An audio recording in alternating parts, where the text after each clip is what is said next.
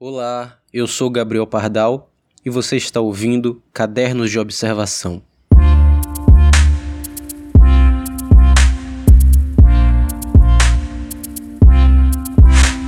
Conheço um escritor que criou um perfil no Instagram para poder compartilhar seu processo de escrita. Ele estava começando a escrever seu primeiro romance e decidiu postar na rede social seu processo, compartilhando quase que diariamente pequenas pílulas sobre a prática e a rotina de escrever. A cada dia ele foi ganhando mais e mais seguidores, pessoas interessadas no conteúdo de instrução da escrita de um romance de ficção. Aí então eu pergunto: seguidores são leitores?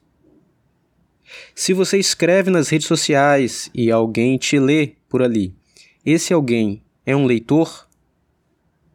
Até quantos seguidores um escritor consegue alcançar em uma rede social? E quantos seguidores tem um professor de escrita? 200? 500? 1000? Chuta. Especialmente no Instagram, né? Que, que dá mais evidência à imagem ao invés do texto. Motivado pelo crescimento do seu perfil e pelo engajamento que gerava é, entre curtidas e comentários. Esse escritor depois criou um blog no seu site e lá começou a escrever textos mais densos, explicativos, né? entrar em detalhes sobre as mesmas coisas que ele postava no Instagram. E enfim, meses depois de tudo isso, de esmiuçar todo o processo de escrita, ele publicou seu romance. Eu perguntei quantos seguidores no Instagram tem um escritor e agora eu pergunto quantos leitores ele tem? Quantos livros ele vende? Pensa só, se ele tem 100 seguidores no Instagram, então ele conseguiria vender o que? 80 livros? Parece lógico, né? É claro que eu estou falando aqui desse caso específico, mas serve o mesmo para músicos, artistas plásticos, performers, ilustradores, qualquer tipo de artista que segue esse tipo de usabilidade nas redes sociais, onde o conteúdo é uma exposição sobre o processo de criação e não a criação em si. O que acontece que nos últimos anos isso se tornou um modelo de produção, porque as pessoas demonstraram interesse em aprender com o que consumiam na internet. Voltando ao escritor da história. O que aconteceu foi o seguinte: seus seguidores barra leitores não clicavam no link que levava ao blog para ler seus artigos e ensaios mais trabalhados. Eles não queriam saber mais do que já estavam captando naquelas poucas linhas na legenda do post no Instagram. Era isso o que eles queriam, aquelas pequenas doses de conselhos e incentivo. Ponto importante é que o aplicativo do Instagram também não facilita, né? Afinal, ele, ele não quer que você saia dele, então não é assim um, um fluxo muito orgânico entrar em outro site a partir do Instagram. A maior ironia é que seus seguidores barra leitores também não se converteram em leitores do romance que ele publicou. Ele vendeu muito pouco. Seus seguidores não queriam ler a sua ficção. Ele tinha se tornado um escritor de textos sobre escrita criativa, teoria literária, por mais que ele não quisesse se tornar isso, nem tivesse planejado nada disso. Ele só queria escrever suas histórias e que essas histórias fossem lidas, e pensou que se falasse sobre o processo de escrevê-las, isso lhe traria leitores. Mas, bom, esses leitores estavam interessados no que ele publicava no Instagram, e pronto. E nisso ele era um sucesso. Ele tinha alcançado uma marca de 40 mil seguidores no Instagram. 40 mil seguidores. Difícil de acreditar, né?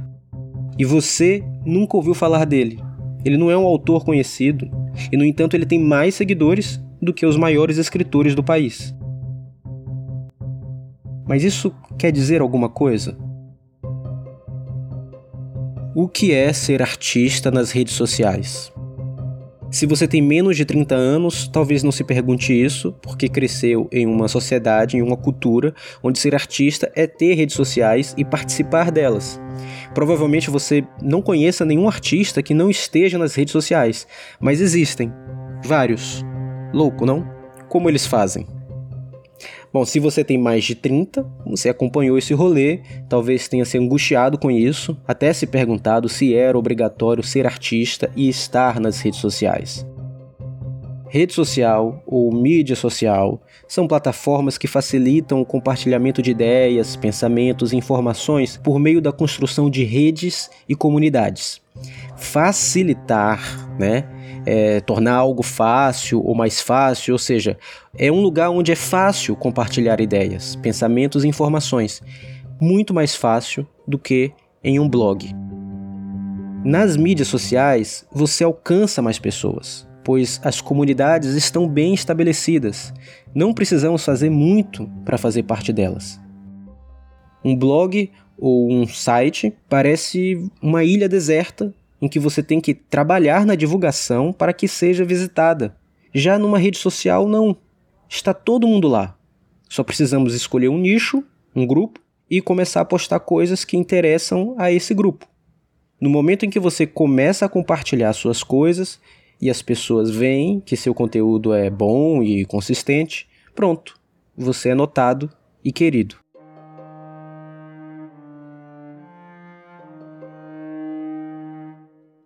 Entretanto, o problema das mídias sociais é a gamificação da coisa toda. Todo aplicativo tem elementos que incentivam um jogo de engajamento e é isso que mantém as pessoas ali, grudadas na tela, se preocupando com visualizações, likes, comentários e métricas. Compartilhamos nossas coisas, mas meio que isso não basta. A gente também se preocupa se estão curtindo, comentando, compartilhando, salvando, seguindo, como se fossem pontuações em um jogo. E são. Quanto mais altas nossas pontuações, melhor somos vistos e mostrados. Nós vamos para níveis mais altos do jogo. Alguns de nós até se sentem melhor porque é, é fácil confundir essas métricas com aprovação, admiração e sucesso.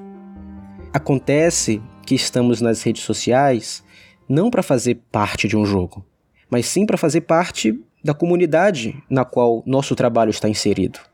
Um dentista que usa seu perfil para postar coisas relacionadas ao seu trabalho busca falar com seus clientes e com outros profissionais da sua área.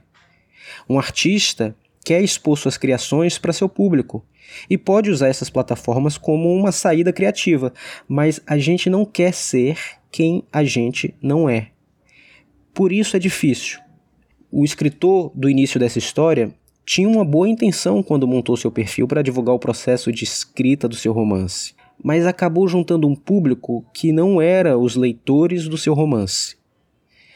Não conheço ele pessoalmente para dizer, mas pelo tom de alguns de seus posts, ele pareceu frustrado do fato dos seguidores não se interessarem pelo que ele escrevia no blog e nem pelo seu livro.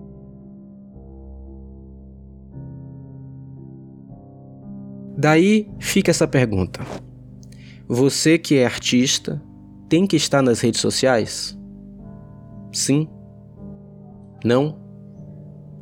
Fica mais fácil das pessoas conhecerem seu trabalho se você participar da sua comunidade virtual, fato.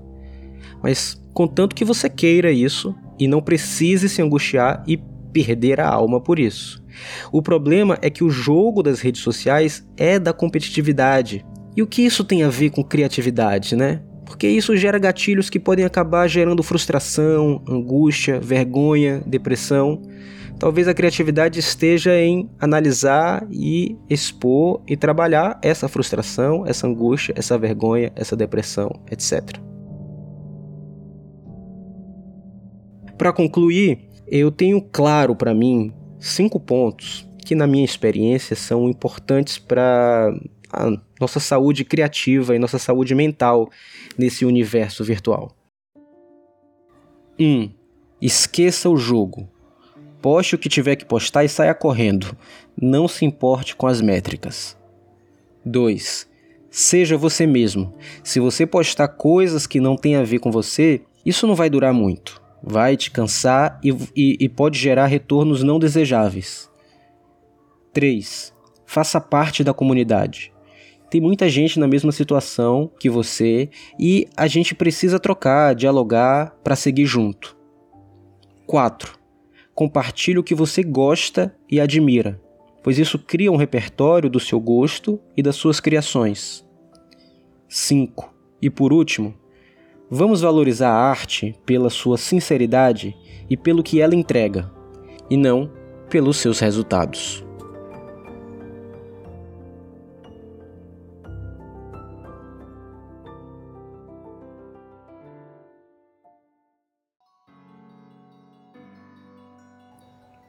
Chegamos ao fim de mais um episódio do podcast Cadernos de Observação. Para acompanhar as novidades das coisas que venho criando há 300 milhões de anos desde o início da internet, basta acessar www.gabrielpardal.com. Assine a newsletter que tem o mesmo nome deste podcast. É tudo de graça e com graça. Obrigado pela companhia e beijo no abraço.